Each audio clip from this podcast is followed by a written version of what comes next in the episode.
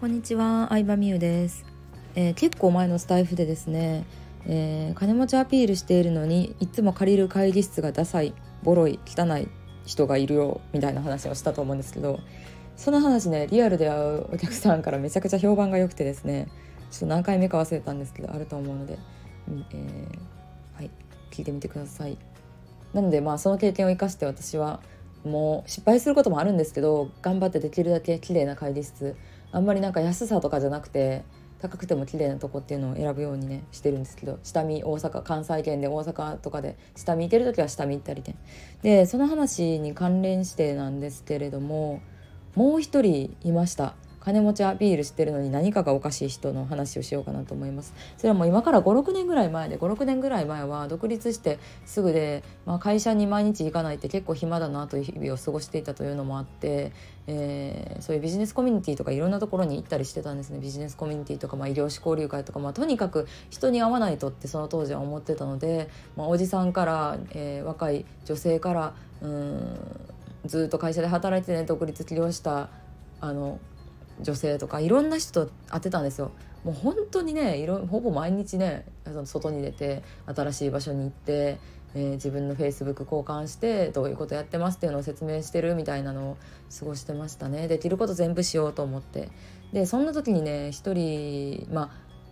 うんまあそうですね。ちょっと信頼できるおじさんまあおじさんですね。夫婦で仲良くしていただいてたおじさんがいるんですけどまあその人も結構ねいろいろ騙されてる人だったんで自分が騙された商品を私たちに紹介するみたいなことも結構多かった人なんですけどで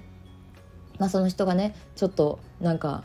まあ、紹介したい人がいるということで、えー、連れられていったわけなんですけどそのおじさんがですねまあ最初からすごい金持ちアピールがすごいんですねブラックカード持ってるとかなんたらかんたらとかいろいろ言ってるんですけどもうそういう自慢話は基本的に聞き流して褒める時だけ褒めるっていうスタイルでいるのでまあだらだら聞き流してたんですけど、まあ、その割にね連れて行かれた家は、まあ、タワーマンションやったらすごいってわけでもないですけどタワーマンションでもないごくごく普通の家で、まあ、とにかくなんか散らか机の上にも物が散乱してて散らかってるなという印象なんですね。私は金持ちほど家に物が少なくてすっきり頭の中がもう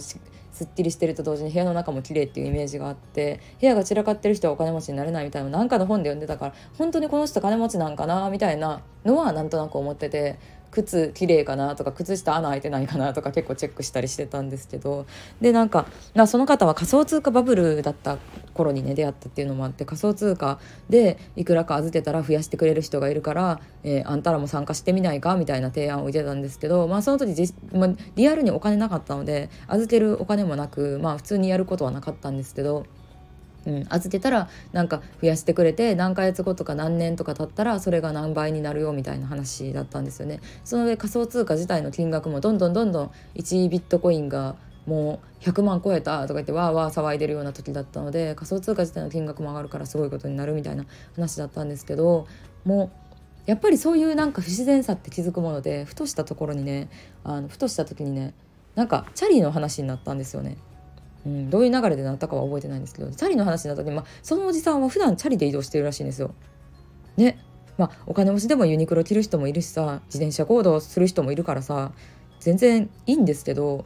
でチャリで移動してしかも無断駐輪してる話を始めたんですよ。でそれ聞いた時にケチくさすぎやろって私は思っちゃって主人も同じこと思ってたらしいんですけどえ？みたいな感じででどこどこまあ、大阪梅田に行く時はどこどこに止めたら自転車を回収されることはないとかどこどこに止めたら絶対自転車撤去されへんっていうのをもう何ですかヤンキーの武勇伝のように語り出されましてもうなんか呆れちゃいましたね2人して。でもまあようやく2時間ぐらい話聞いたところで解放されて、まあ、その家から出ることができたんですけどもうね帰りしなにね主人と2人でなんか金持ちアピールしてたのに最後の方はボロ出てたなみたいな話をね。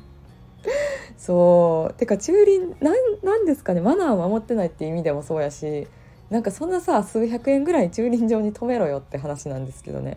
うん、で私としても一番最初はさすごいその何どんどんお金が増えてるみたいな話してたからさなんかまあタクシー移動の人なんやろうなとか思ってたら自転車の話出てきたしその上なんか無断駐輪してるとかしかもうちらにバレてないと思ってるってことはよっぽど、まあ、うちらも20代後半で若かったのもあるんですけどよっぽど舐められてたんやろうなみたいな話しててもうなんかそういう系の人に会うのはやめようってね言ってたんですけどまあでもなんかまあ面白い経験でしたよこうやってスタイフでも話してるわけですしね。うん、しうん。まあそういう人もいるんやっていうのを知れたいい社会勉強にはなりましたけど別にまたそういう人に会いたいとは思わないのでなんかそういう気配。やっぱ一回経験するとなんとなくわかるじゃないですか。あこの人地雷やなとかあこの人あんまり関わったらよろしくないなとか。なんかそういうのをなんとなく分かったので次からなんかそういうなんだろうなお誘いというか紹介にはね乗ることはなくなってそのよく紹介いろんな人を紹介してくれてたいろんな人から騙されてそうなおじさんと関わることもなくなったんですけど、うん、まあねここの話多分ブログとかにもどこにも書いてないわざわざ書いてないんですけどでも結構そういう経験もねいっぱいあるのでまあ需要があればちょっと話そうかなと思いますね。はいということで今回は、えー、金持ちアピールしてるのに無断で自転車止めれる場所を自慢でに紹介してくる夏のおじさんの話でした。ではでは。